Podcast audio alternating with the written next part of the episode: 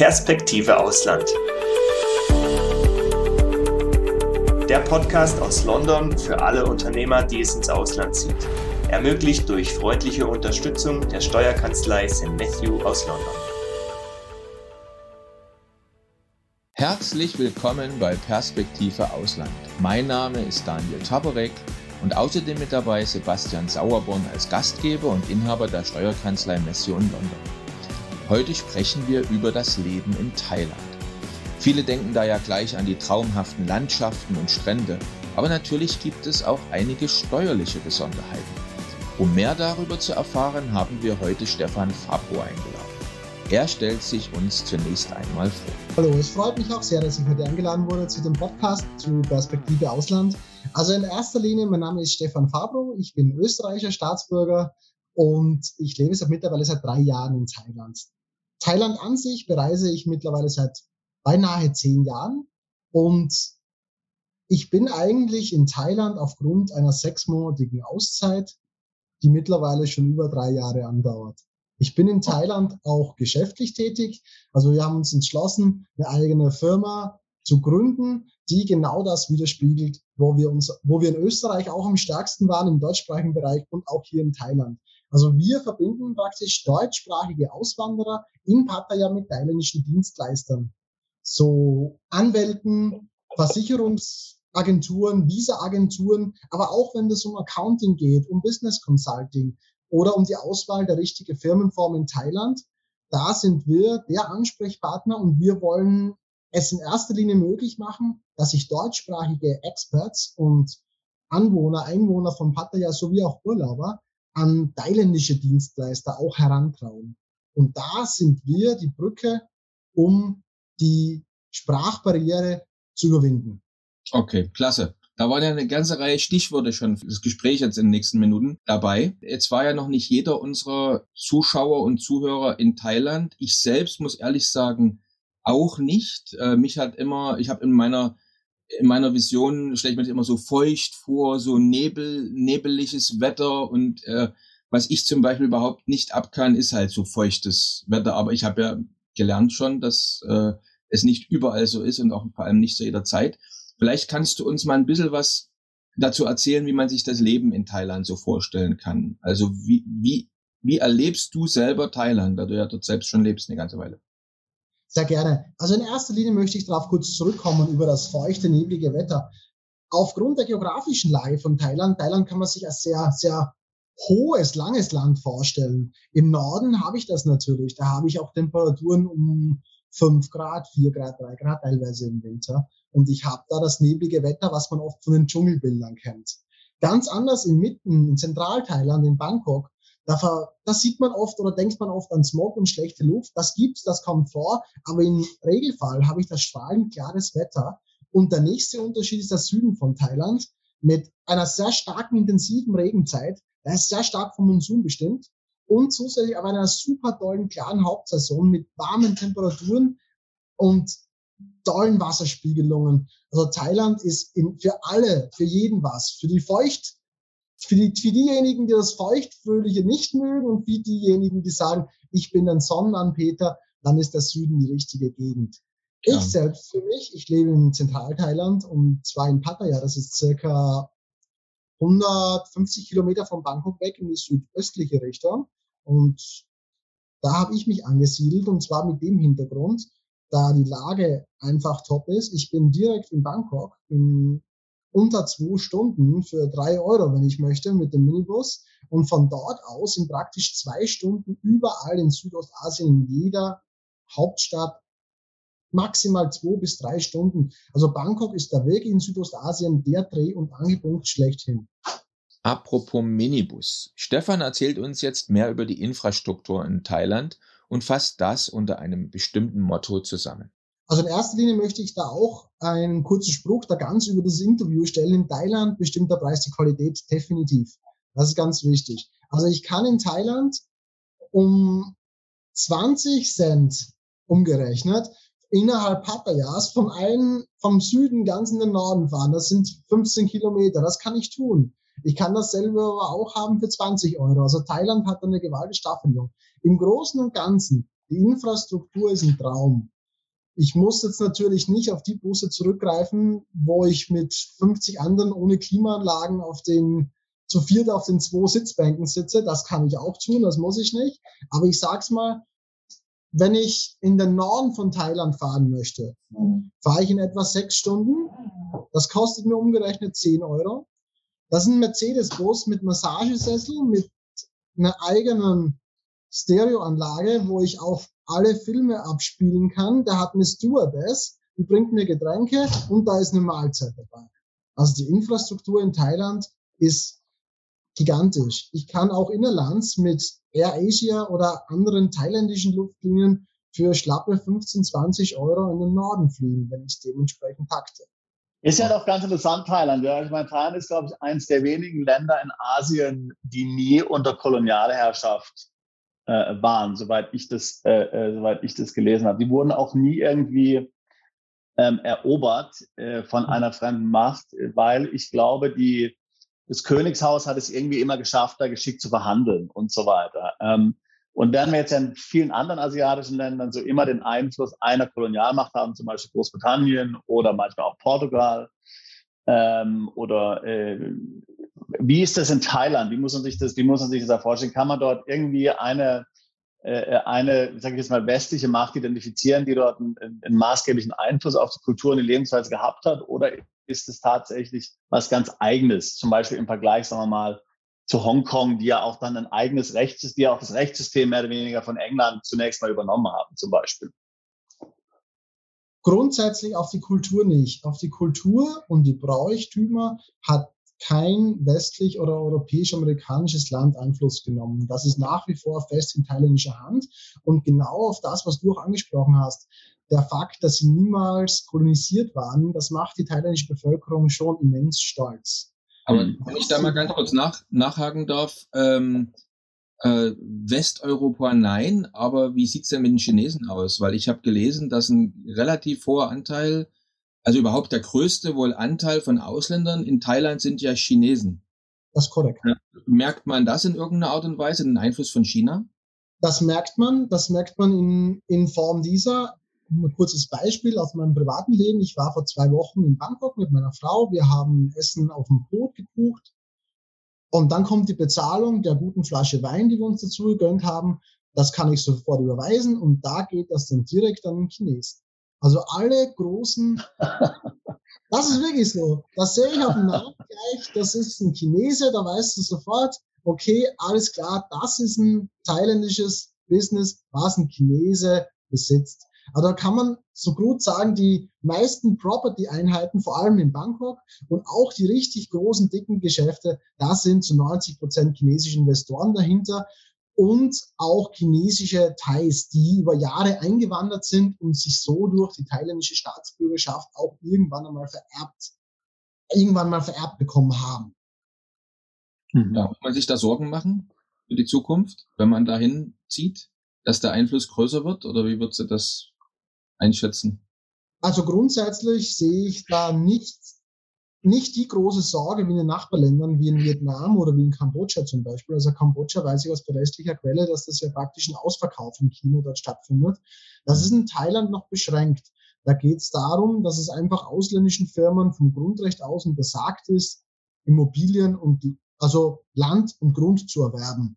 Und das macht das etwas schwieriger. Aber naja, definitiv, die Chinesen sind Freunde der thailändischen Regierung, vor allem des aktuellen Premierministers. Das will man nicht abstreiten und das merkt man immens mehr in den größeren Städten, vor allem im Ballungsraum Bangkok. Hm. Genau, da sprichst du einen guten Punkt an, ähm, worauf ich auch hinaus wollte. Ich hatte ja vorhin schon kurz erwähnt, ein Freund von mir, der hat mal eine gewisse Zeit in Thailand gelebt und dort auch ein Haus gehabt auf Phuket. Also gut, er hatte jetzt einen thailändischen Partner, Lebenspartner und ähm, also es war extrem schwierig, um nicht zu sagen unmöglich, für ihn als Ausländer direkt dort ein Haus zu kaufen oder auch eine Firma zu gründen. Er war da also definitiv angewiesen, ja, auf äh, gut sein Lebenspartner, wie gesagt, der war Thailänder, also insofern, ähm, da hat er ihn sozusagen, da hat er jemand Nahestehendes gehabt. Ähm, aber das ist sicherlich dann auch ein Grund, warum natürlich es für ausländische ähm, Investoren immer noch eine gewisse Abschottung gibt. Gut, du hast jetzt vorhin gesprochen über Immobilienprojekte, die dann auch bei, wo den Chinesen drin sind. Aber letztlich sind es ja immer alles Minderheitsinvestoren, oder? Also du hast nie wirklich als Ausländer die Möglichkeit, jetzt dort unkontrolliert die Mehrheit, ähm, die Mehrheit zu haben. Ähm, ist das jetzt für, für ausländische Investoren zum Beispiel das als Hindernis empfunden, deiner, äh, deiner Erfahrung nach? Ähm, oder, oder kann man das, äh, gibt es da Wege, wie man sich damit arrangieren kann? Es ist definitiv ein Hindernis für ausländische Investoren, aber man muss da etwas weiter zurückgreifen. Also für ausländische Investoren, die unterliegen in Thailand grundsätzlich dem sogenannten Foreign Business Act. Und der sagt, dass Ausländer nur in begrenzten Bereichen geschäftlich tätig werden dürfen. Das hat veranlasst, dass eben die meisten Ausländer so eine Variante, so eine Joint Venture Variante einfach bevorzugen und sagen, gut, wir machen dann eine Gesellschaft, eine Kapitalgesellschaft, die muss in Thailand aus drei natürlichen Personen bestehen bei der Gründung. Das ist ganz wichtig. Eine Einpersonengesellschaft, die gibt's nicht oder noch nicht. Und wie kann ich das umgehen, dass ich in meinem Unternehmen auch die thailändischen Rechte habe? Na, ganz einfach, ich muss ein inländisches Unternehmen sein. Und wenn mein Unternehmen in Thailand nur 49 Prozent vom ausländischen Kapital beinhaltet, dann ist mein Unternehmen automatisch ein inländisches. Und somit ist es schwer nachzuvollziehen, wie viel Immobilien, Grund und Land tatsächlich in inländischer oder eigentlich aufgrund einer Geschäftstätigkeit in ausländischer Hand sich befinden oder nicht. Das Kapital muss zu 90 Prozent aus dem Inland kommen, ähm, damit es als Inlandsgesellschaft zählt, oder was? 51. 51. 51 muss von thailändischen Personen gehalten werden. Also es schaut bei hm. der Public Company Limited in Thailand, die übrigens die zu 90 Prozent bevorzugt in, Unternehmensform von ausländischen Investoren ist in Thailand. Das sieht so aus. Ich brauche drei natürliche Personen für die Gründung. Davon, wenn ich jetzt das anstrebe, also ich, ich strebe jetzt keine Investitionsförderungen an, zum Beispiel von dem Board of Investment oder was auch immer, ich strebe keine an Annahme. Dann will ich, dann will ich, dass mein Unternehmen das Recht hat, Land und Grund zu erwerben und auch keine Foreign Business License beantragen zu müssen. Dann mache ich das so, dass mein Unternehmen 49 Prozent in ausländischen Kapital, Kapitalen registriert wird und zu 51 Prozent von thailändischen Personen gehalten wird. Also ein Beispiel, ich mache mich selbst als Gründer zu 49 Prozent zum Anteilseigner, Hauptanteilseigner und die restlichen 51 teile ich auf auf zwei thailändische Partner, wie ich es gerne möchte. Jetzt gleich teilt Stefan mit uns einen ziemlich unbekannten, aber dennoch wichtigen Insider-Tipp. Ich kann dennoch als Ausländer die Firma dadurch kontrollieren, denn ich kann es vereinbaren, dass die Stimmrechte umgeschichtet werden und ich kann auch die Auszahlung verändern und dadurch ah, ja. die Stimmrechte des Ausländers erhöhen. Das wissen nicht viele, bieten auch die meisten nicht an, weil es etwas komplexer ist. Von der von den Gesellschaftsformen, die es also in Thailand gibt, hast du jetzt schon gesagt, ist die interessanteste eine, die der Limited entspricht? Gibt es noch Correct. andere? Natürlich. Es gibt auch die BLC. Es gibt zum Beispiel die, also noch zur Private Company Limited würde ich hinzufügen noch eine interessante Unternehmensform, das ist mehr für Großinvestoren oder ähnlich unsere Aktiengesellschaft in, in der Dachregion. Das ist die BLC, das ist die Public Limited Company und die strebt einfach da eine breitere Streuung an. Da muss ich auch 15 natürliche Personen für die Gründung hernehmen des Unternehmens. Des Weiteren ist es so, dass ich immer 15 Aktionäre aufweisen muss und ich habe natürlich eine kompliziertere, komplexere Buchführung. Also ich möchte jetzt da auch dazu sagen, das ist nicht, nicht meine Kundenschicht, die jetzt eine Aktiengesellschaft in Thailand eröffnen. Das Informationsvergabe hatte ich des Öfteren, aber das ist nicht meine Kundenschicht. Also ich habe auch ohne Ausnahme bis jetzt Company Limiteds eröffnet. Und das macht auch jeder. Also 90 Prozent tun das. Aber es gibt andere ja. Varianten. Es gibt auch Varianten, die ähnlich zu unserer offenen Handelsgesellschaft, zu OHG sind. Es gibt auch die äh, Limited Partnership, die man mit der KG vergleichen kann. Also die Varianten, es gibt grundsätzlich alles. Alles, was man sich vorstellen kann. Und wie gesagt, ich habe auch ein paar Mandanten, die in Thailand leben. Ähm, spontan will ich sagen, und dass ich jetzt weiß, da kannst du vielleicht was dazu sagen, dass viele Mandanten, die jetzt ja sich überlegen, nach Thailand umzuziehen, äh, auch möglicherweise gar keine Firma in Thailand gründen, sondern dort nur leben und die Gesellschaft in einem anderen Land betreiben, korrekt? Natürlich. Ja, eben. Also ähm, das scheint ja auch möglicherweise die einfachere Lösung zu sein, außer man hat jetzt tatsächlich vor, irgendwas in Thailand konkret zu machen. Weiß weiß ich, ein Hotel zu betreiben oder, so, oder sonst irgendwas oder irgendein anderes Investment zu machen oder Immobilien zu erwerben. Ja. Mhm. Ähm, äh, hilft es einem, wenn man, wenn man eine Gesellschaft hat, hilft es einem dann, ähm, ein Visum zu erhalten oder spielt es keine Rolle? Grundsätzlich bietet Thailand Visum, Visa-Varianten an für Investitionen. Da gibt's etliche Varianten sogar, die Thailand da zur Verfügung stellt. Also in erster Linie kann man da zum Beispiel auf die Smart Visa-Varianten hinweisen. Da gibt's eigene Varianten für Investoren. Das sieht vor, wenn der Investor 20 Millionen Thai Baht, das entspricht ungefähr eine halbe Million Euro investieren möchte in Thailand, wobei es da sogar Ausnahmeregelungen gibt. Wenn ein Startups investiert, sind das nur 5 Millionen Baht, also nur ein Viertel dann hat er die Möglichkeit, auch ein Visum zu erhalten. Also Investitionen und Invest Investoren versucht Thailand ja seit Jahren schon unbedingt an Land zu ziehen. Auch mit enorm tollen steuerlichen oder nicht steuerlichen Reizen. Und da gibt es eben zwei Varianten, wie das beantragt werden kann. Da gibt es die ganz neue oder ganz neue, die modernere Variante, die ist in Englisch bereits sehr investorenfreundlich, nennt sich Board of Investment und die bietet etliche Varianten an für Investoren, einfach in Thailand zu arbeiten und vor allem auch einfach eine legale Arbeitserlaubnis zu bekommen. Bei diesem Stichwort macht es Sinn, noch einmal einen Schritt zurückzugehen. Stefan erklärt uns, welche Arten der Residenz es überhaupt in Thailand gibt und wie man diese bekommen kann. Also grundsätzlich die sogenannte Residence das Residence Visa, der Permanent Residence, das ist in Thailand so, so ein bisschen ein Fabelwesen, wenn ich so ausdrücken kann. Also das, auch langjährige Experts wissen nicht, dass es die gibt und auch wenn sie es gehört haben, glauben sie nicht, dass die existiert. Das hat auch den Hintergrund, da die in Thailand sehr schwer zu beantragen ist. Alle, ich kenne auch persönlich niemanden, der mit einer Permanent Residence in Thailand lebt, weil es eigentlich nur mit Aufwänden verbunden ist. Da spreche ich wirklich von Bürokratie ohne Ende. Da muss ich meine Unterlagen beglaubigen lassen, bei Antragstellung in thailändische Sprache übersetzen. Dann muss ich nach Bangkok mit die dort beantragen. Dann geben die mir 180 Tage Aufenthalt. Die 180 verlängert mir die Einwanderungsbehörde nochmal um 180 und das ist die thailändische Bearbeitungszeit für das Visum. Für eine ganz normale Resident.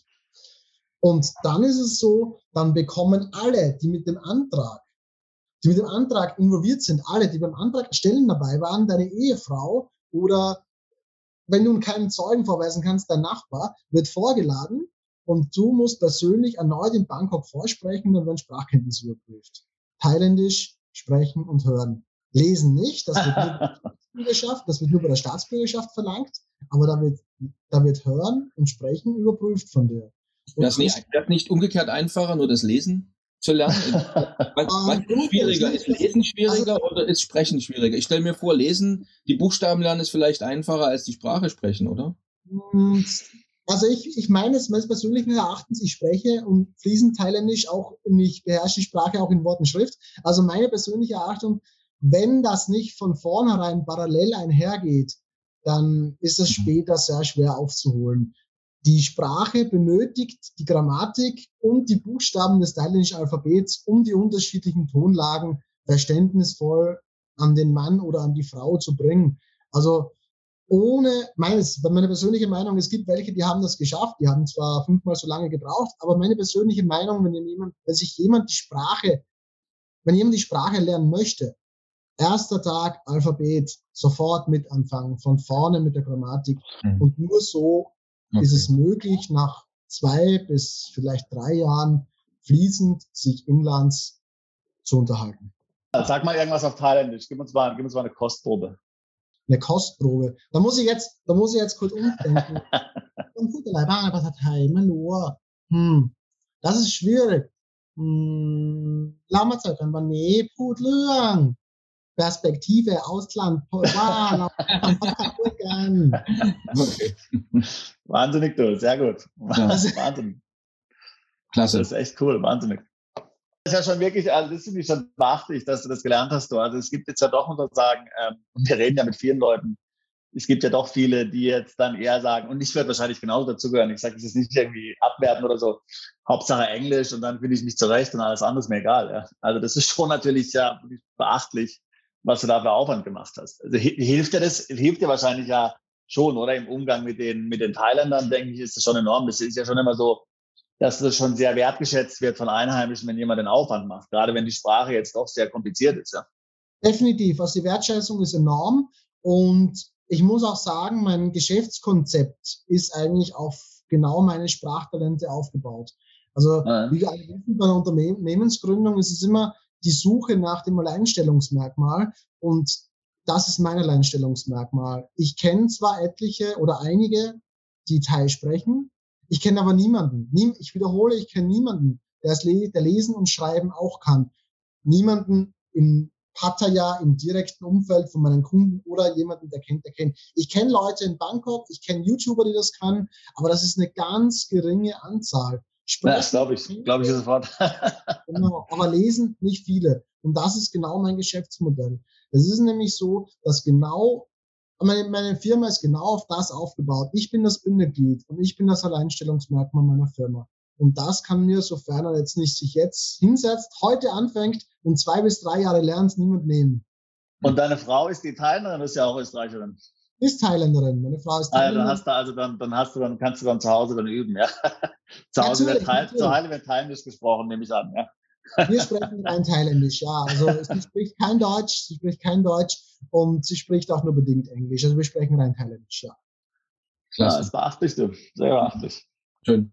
Ähm, ich muss nochmal hartnäckig auf meine Frage zurückkommen. Und zwar, also ich möchte jetzt, äh, ich jetzt persönlich nicht, aber sagen wir mal, einer unserer äh, Kunden, Mandanten, Zuhörer möchte jetzt gerne nach Thailand äh, seinen Wohnsitz verlegen. Mhm. Jetzt haben, hast du schon, sagen wir, den komplizierten Teil der Residenz erklärt. Also das ist also Finger weg davon, das ist kompliziert. Aber jetzt, was muss ich machen, um ein, nennen wir es, Aufenthaltsrecht mhm. oder Aufenthaltsstatus zu bekommen? Wie lange dauert das? Ist das schwierig? Kann das auch mal abgelehnt werden? Und mhm. wie sieht es aus für digitale Nomaden? Mhm. Also in erster Linie ein Aufenthaltsstatus. 99 Prozent befinden sich hier mit der Art des Non-Immigrant, das ist Nicht-Einwanderungsvisums. Auch ein Heiratsvisum oder ein Familiennachzug ist in Thailand, anders wie bei uns in Europa, immer ein Non-Immigrant-Visum. Das ist ganz wichtig. Ich bin auch mit Non-Immigrant-Visum hier. Das ist ganz wichtig. Die einfachste Variante, das sage ich ja klipp und klar, 50 werden. Denn wenn du 50 bist, kannst du in Thailand ein Retirement-Visum beantragen. Das ist einfach. Das kannst du bei der Botschaft außerhalb Thailands beantragen. Dauert nach Unterlagenabgabe 24 Stunden. Und nach drei Monaten in Thailand verlängerst du es auf ein Jahr und das machst du jedes Jahr fertig. Ganz hm. kurz, zwei Dinge musst du vorweisen können. Du musst 50 sein, ne, das ist wichtig. Und, und dann gibt es zwei Varianten. Einkommen von monatlich umgerechnet 2000 Euro in etwa, was von Ausland auf dein thailändisches Konto transferiert wird. Oder zweite Variante, die auch zu 90 Prozent genutzt wird, 800.000 Baht, das entsprechen ca. 20.000 Euro, auf ein thailändisches Konto deponieren. Zwei bis drei Monate vor Antragstellung der, der ersten Verlängerung innerhalb des Landes. Und das Geld darfst du nicht angreifen. Das darf mehr immer sein, aber es darf nie drunter sein. Und das musste eine Bank in Thailand für drei Monate bestätigen, zwei bis drei Monate. Und mit dem kannst du dann jedes Jahr, das musst du aber jedes Jahr tun, das Prozedere, mit dem kannst du dann jedes Jahr dein Visa weiter um ein Jahr verlängern. Und das kannst du so lange tun, wie du möchtest. Das lehnen die dir nicht ab, sofern du nicht straffällig wirst. Ein kleiner Nachteil mit dem Visa besteht dennoch, du bist nicht für Arbeit zugelassen in Thailand. Darfst du mit dem Visum keine Arbeit also mit jeder Art Non-Immigrant-Visum äh, gibt es keine äh, Arbeitserlaubnis. Nee, das ist auch nicht richtig. Wenn du jetzt arbeiten möchtest in Thailand, also wenn du jetzt selbst, es gibt die Variante, so wie ich sie praktiziere, mit dem Non-Immigrant O-Marriage. Das ist ein Familienvisum und mit dem darf ich in Thailand eine Work Permit, eine Arbeitserlaubnis beantragen und legal arbeiten. Da habe ich auch ein paar Vorteile. Ich muss zwar auch finanziell, ich muss nur die Hälfte nachweisen, also 400.000 Baht, 10.000 Euro auf dem Bankkonto, das muss ich machen, weil ich verheiratet bin.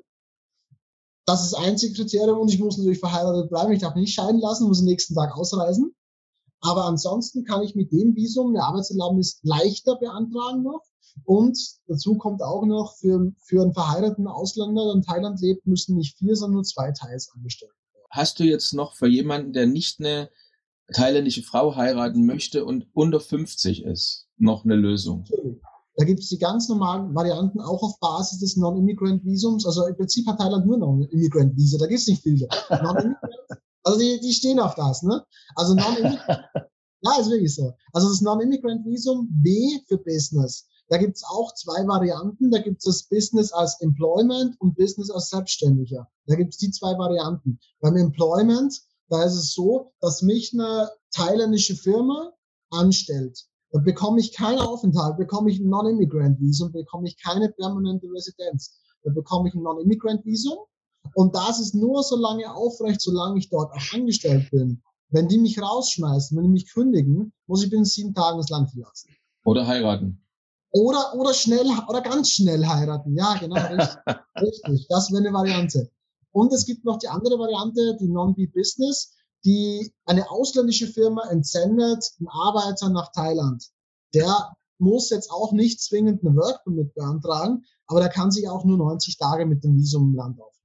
Aber jetzt so als Privatier, als jetzt jemand, der jetzt weder angestellt ist noch in Thailand ein Business gründen will, sondern einfach, ich sage jetzt mal zum Beispiel jetzt, also mal angenommen, jemand hat eine Firma irgendwo in Europa, in UK oder in Malta oder in Irland, schüttet ihm regelmäßig Gewinne aus, die zahlt ihm ein Gehalt, also er hat ein gutes Auskommen mhm. ähm, und möchte einfach in Thailand leben, aber letztlich dort unbehelligt sein, jetzt nicht irgendwie arbeiten ähm, oder sowas. Was würde der machen können? Also wie gesagt, mit 50 easy going. Andere Varianten, die gibt's auch für unter 50-Jährige. Das ist kein Problem. Also wie ich zuerst hierher gekommen bin, ich muss, ich wollte auch länger bleiben. Ich hatte auch ein Non-Immigrant-Visum und zwar auf Basis eines ED Education Visums. Und ich, ich wollte sowieso in die Sprachschule gehen und das habe ich auch getan. Und am Tag mit zwei bis drei Stunden in der Sprachschule für vier Tage die Woche hast du auch ein Non-Immigrant-Visum. Das kannst du bis auf drei Jahre ziehen. Sehr gut. Wie gesagt, die andere Variante, um nochmal ganz kurz darauf zurückzukommen, ist die des Investors. Wenn er in einer der in Thailand sogenannten Targeting Industries ein Investment vornehmen will von einer halben Million Euro, kann er bleiben, kriegt er Arbeitserlaubnis, kriegt er Aufenthalt. Es muss nur das Investment stetig erneuert werden. Was ganz wichtig ist, möchte ich auch dazu sagen, denn auch die Work Permit ist so in Thailand ein stets gut verbreitetes Gerücht gibt, haben die welche, ist die, kriegt er die ausgestellt? Ich kann es mit gutem Wissen und Gewissen sagen, jeder, der Arbeitsplätze in Thailand schaffen möchte, bekommt auch eine Arbeitserlaubnis. Mhm. Jetzt erklärt Stefan auch noch das Paradox um die Regelungen für die digitalen Nomaden in Thailand. Sehr aktuell, das ist ein ganz wichtiges mhm. Thema. Also für digitale Nomaden, da gibt es eine Variante in Thailand und Thailand möchte auch verstärkt digitale Nomaden anziehen. Nur ist da leider das Wollen und die Ausführung meines Erachtens etwas stark voneinander abgedriftet. Denn es sieht so aus, da gibt es ein Visum für digitale Nomaden. Ich bin mir jetzt nicht ganz sicher, ob Thailand den kompletten Umfang des digitalen Nomaden erkannt hat. Thailand hatte das besagte Smart Visa gemacht, was wir auch vorhin schon für Investoren angesprochen haben. Das gilt auch für digitale Nomaden. Das nennt sich Smart T. Und das soll dann Personen anlocken, die, die digital arbeiten können, die das Work from Home leben können, aber die müssen einen Arbeitsvertrag haben bei der Firma, bei der sie angestellt sind, von mindestens einem Jahr und ein Einkommen von mindestens, wenn sie ein Startup sind, 50.000 Bar, das sind 1500 Euro, im besten Fall 3.000 Euro netto im Monat. Pro Monat. Ja, und das geht also etwas am digitalen Nomaden vorbei. Oder digitale Nomade, wie wir uns das vorstellen, das ist der in der kurzen Hose, der am Strand sitzt und seine seine, seine, vielleicht seine Mikrojobs tut oder mhm. größere mhm. Bereiche ausübt, beziehungsweise was auf selbstständig eigener Basis tut und keinen also, Arbeitsvertrag hat, der will ja flexibel sein. Ja, da genau. muss ich auch nochmal eine Frage nachschieben und zwar, wenn das gefordert wird, äh, nur mal so kurz als Hausnummer, wie sind denn die Lebenshaltungskosten in etwa? Mhm. Also grundsätzlich, da geht's auch weiter auseinander. Wie gesagt, der Preis bestimmt die Qualität. Nicht, in dem Fall nicht, wirklich nicht immer, denn Immobilienpreise sind teilweise ein Traum und vor allem jetzt in der Covid-Situation 50 Prozent günstiger.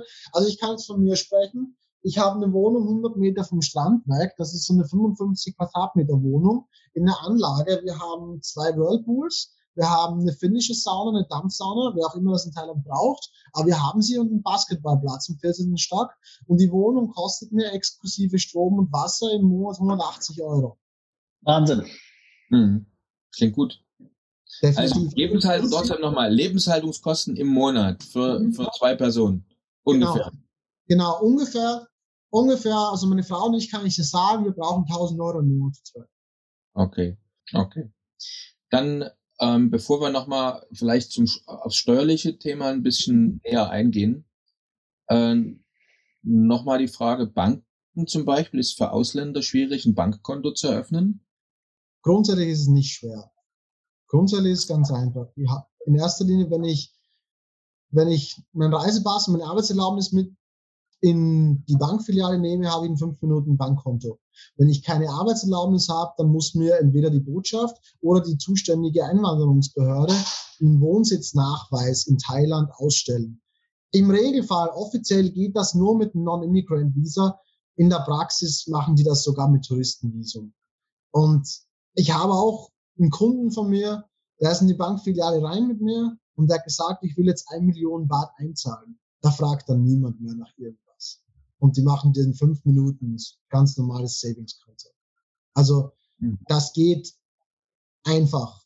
Okay. Dann verlagert sich das Thema des Gesprächs mehr in den steuerlichen Kontext. Es wird der Fall betrachtet, dass der Wohnsitz nach Thailand verlegt worden ist, aber Einkünfte aus einer Firma im Ausland bestehen. Also ganz einfach erklärt, es gibt und klar und sehr detailliert. Alle Auskünfte, die Einkünfte, Verzeihung, alle Einkünfte im Ausland, die nicht in Thailand oder durch ein thailändisches Dienstverhältnis erwirtschaftet wurden, und im nächsten Steuerjahr eingeführt werden in Thailand, sind steuerbefreit. Kann Sie das nochmal genau, genauer erläutern, was es mit dem nächsten Jahr auf sich hat? Also mein, Firmen, mein Firmensteuerjahr endet am 31. Dezember. Dann kann ich ab 1.1. mein im Vorjahr erwirtschaftetes Einkommen aus dem Ausland steuerfrei nach Thailand transferieren. So würde ich es aber in diesem Jahr einführen, dann, was würde passieren? Wenn das in diesem Jahr eingeführt wird, dann bin ich da ganz normal einkommenssteuerpflichtig. Also machen wir doch mal ein Beispiel. Also mal angenommen, ich habe jetzt ein Wertpapierdepot, ähm, ich habe jetzt ein Wertpapierdepot und das generiert mir ähm, in 2021 äh, 100.000 Euro Gewinn. Und ich lasse mir diesen Gewinn dann 2021, äh, diese 100.000, ähm, auf ein thailändisches Konto überweisen oder ich verbrauche die in Thailand als Bargeld oder sonst irgendwo anders, dann muss ich da auf thailändische Steuer bezahlen. Wie hoch ist es ungefähr in Thailand, die Steuer? Was muss man da so ungefähr so über den Daumen? Was kann man da sagen?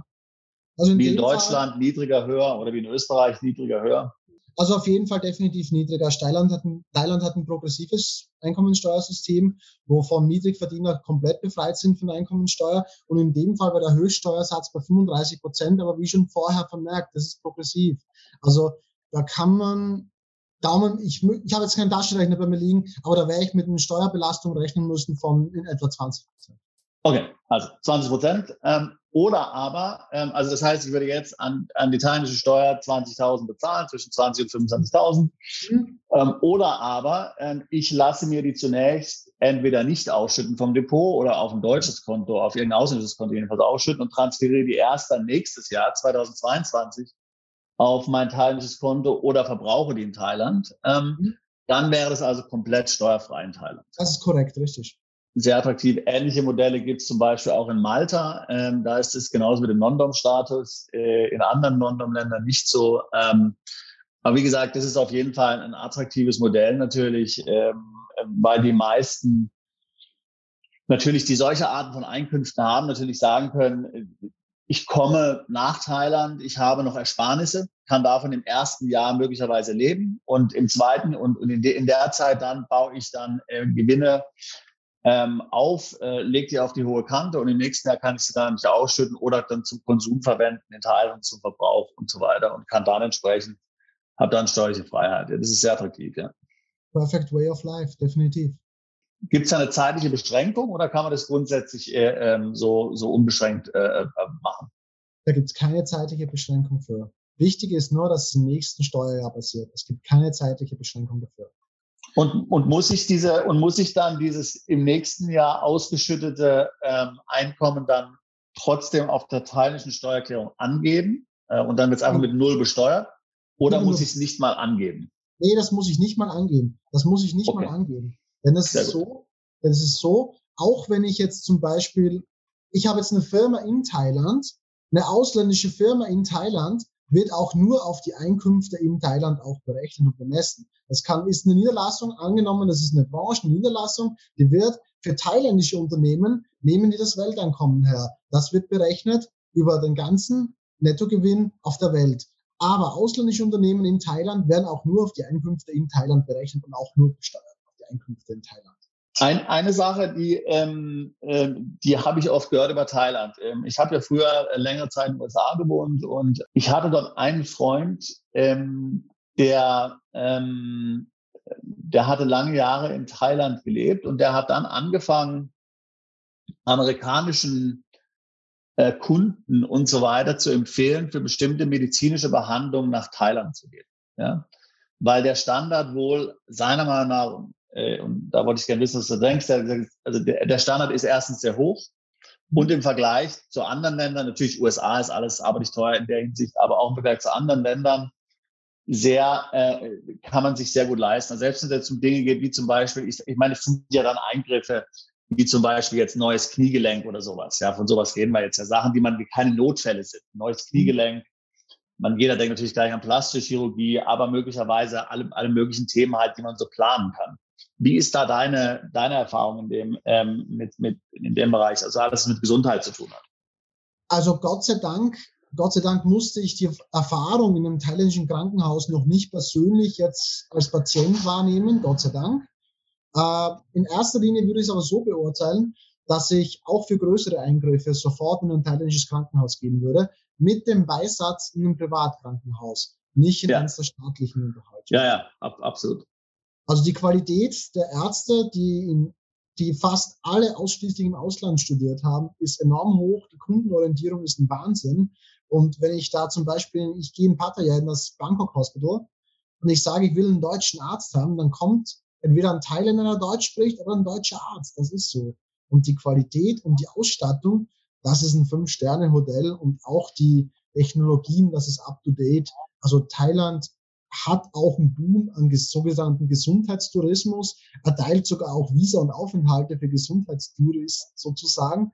Und Thailand hat einen hohen Standard, was Krankenhausaufenthalte und Medizin betrifft.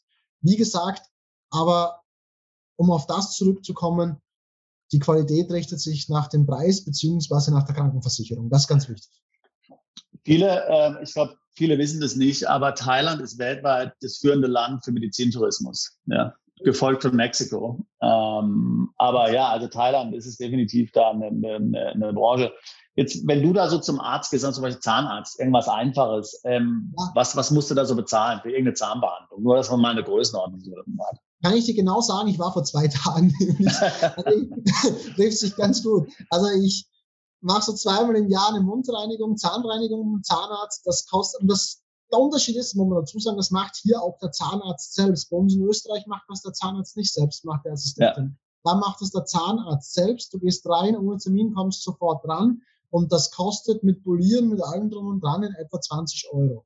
Lohnt sich bei den Preisen überhaupt eine Krankenversicherung? Also wie, wie machst du das oder was empfiehlst du deinen, deinen Klienten, jetzt deinen Mandanten in puncto Krankenversicherung? Ich empfehle jedem eine Krankenversicherung, abgesehen davon, dass wir sie auch vertreiben.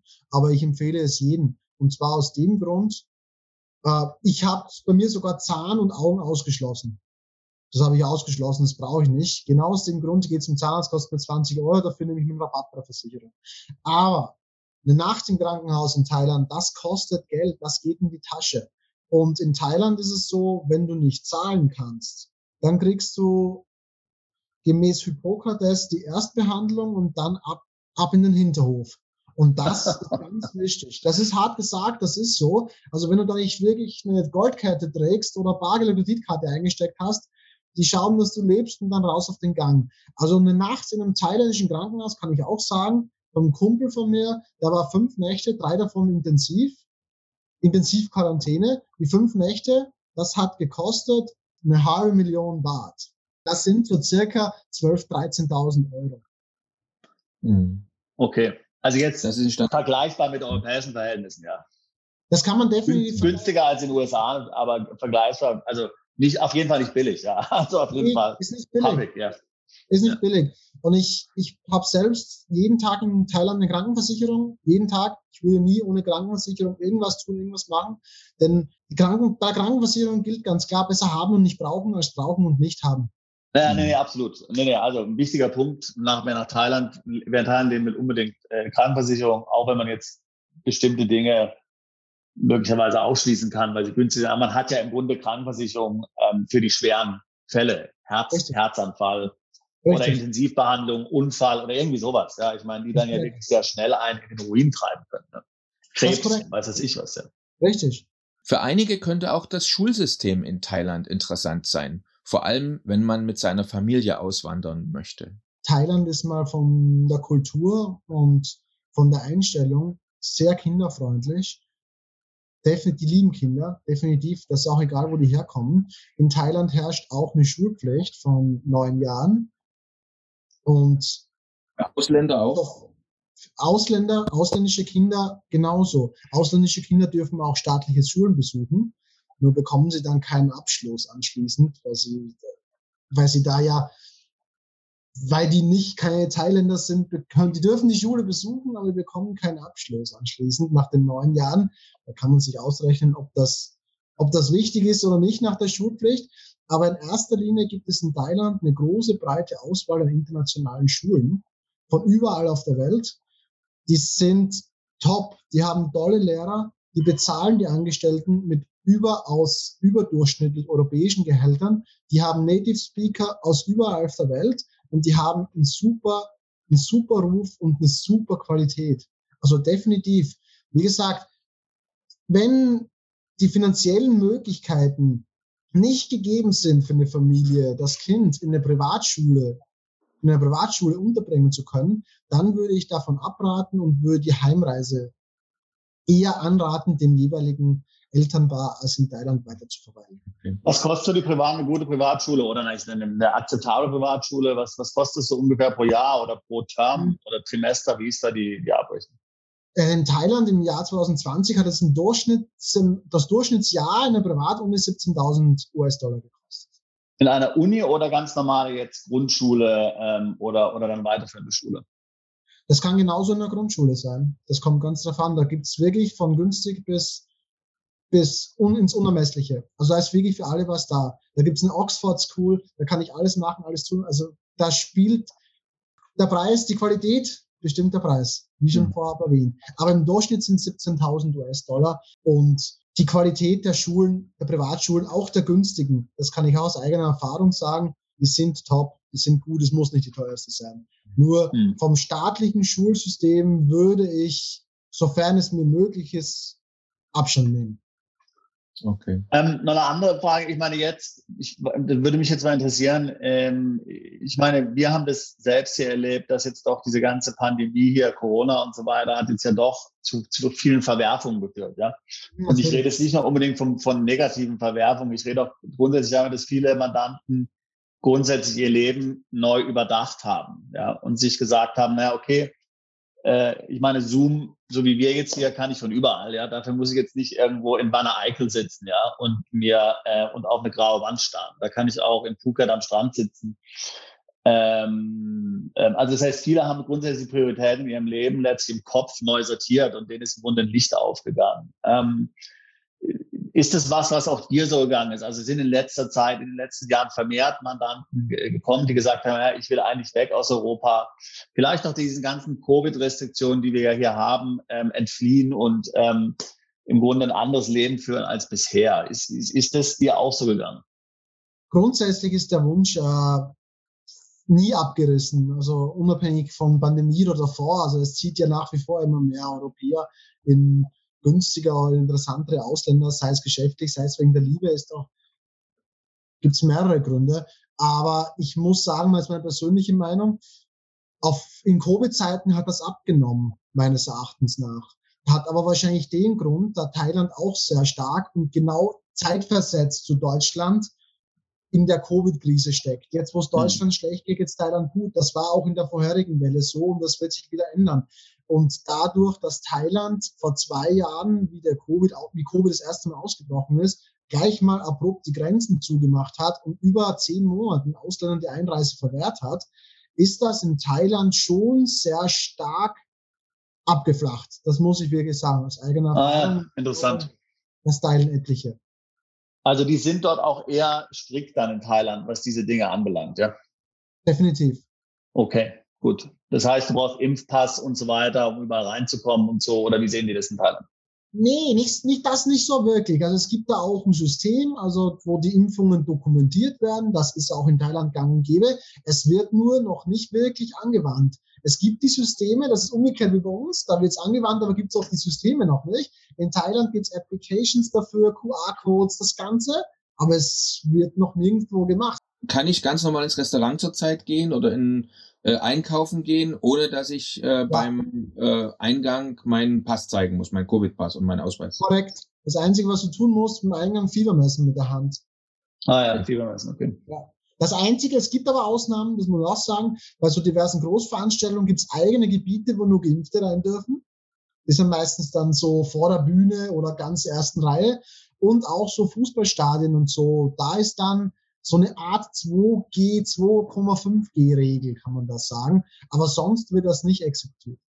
Zum Schluss interessiert Sebastian noch die Beziehung zwischen der thailändischen Bevölkerung und der Polizei oder den Behörden. Man hat jetzt ja doch gesehen in den letzten Jahren, ähm, gab es ja doch einige Unruhen auch in Thailand. Also ich meine, also mein Verständnis ist, ähm, dass Thailand ja letztlich eine Monarchie ist, ja. Ähm, wir kennen ja also den, den König, der, der aktuelle König, der ist ja oft auch, sagen wir mal, für humorige Schlag, Schlagzeilen gut, weil er ja dann wieder irgendeine skinny Gucci-Hose trägt oder sowas, ja, und aus dem Flieger aussteigt und so. Aber nichtsdestotrotz, man muss natürlich äh, respektieren, dass das Königshaus extrem wichtig ist, dass die Menschen auch die Monarchie lieben und emotional mit ihr verbunden sind. Dann, wie gesagt, gab es immer in gewisser Zeit diese Unruhen. Äh, man hat so vom, aus dem Ausland, und wie gesagt, ich war noch nie in Thailand, äh, das Gefühl gehabt, dass das eine gewisse Instabilität ist. Man wusste nicht, was wird jetzt passieren. Wie, wie, wie muss man sich das vorstellen? Also grundsätzlich ist wichtig dazu zu sagen, dass Thailand auch in der Zeit dieser Unruhen, die auch nach wie vor bestehen, eine robuste und sehr wachsende Wirtschaft hat. Und auch, das ist wichtig, was viele vielleicht nicht glauben wollen, Thailand hat ein starkes und funktionierendes Rechtssystem. Die Unruhen, die du angesprochen hast, die finden in Bangkok statt. Da gibt es eine Straße oder einen kleinen Bereich, da wird protestiert. Teilweise finden sie in ganz kleinen Ausflüchten auch in Pattaya statt. Das ist, das gibt's. Aber abgesehen davon, dass ich das auch in Bangkok, ich bekomme das nicht mit in meinem alltäglichen Leben. Ich sehe, ich sehe das in Nachrichten, sehe ich das, ja. Und auch in Pattaya. Also ich beteilige mich erstens als Ausländer nicht an sowas, bekunde da auch kein Interesse daran. Und es ist auch, auch wenn teilweise es anders aufgefasst wird, aber es ist auch nicht gewünscht, dass es so ist und darauf halte ich mich auch. Und die Unruhen, die in Bangkok stattfinden, die belasten das ganze Land. Das ist definitiv so. Das ist ein alltägliches Gespräch. Das ist auch kein Gespräch mehr, was nur mehr in den eigenen vier Wänden geführt wird. Das ist es schon lange nicht mehr. Aber es belastet nicht die Wirtschaftstreibenden innerhalb von Thailands. Mhm. Und worum geht es da bei diesen Protesten? Geht es da so um Dinge wie jetzt äh, äh, also Korruption oder welcher, ob welcher König an der Macht ist oder Rivalitäten in der Politik? Um was geht es da? Um für was protestieren die Menschen? Da geht es eigentlich um mehr Selbstbestimmung, um mehr Demokratie ah, ja. und um Reformation der aktuellen Monarchie.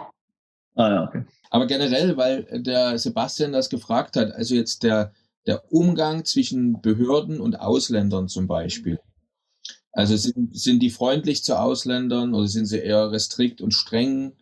Also wie kann man sich das vorstellen? Wie benimmt sich ein Polizist oder auch ein Finanzbeamter zum Beispiel äh, gegenüber einem ausländischen Unternehmer oder jemand, der da wohnt? In erster Linie, ich habe keine Probleme, wenn ich ihn auf Thailändisch anspreche, sind das meine besten Freunde.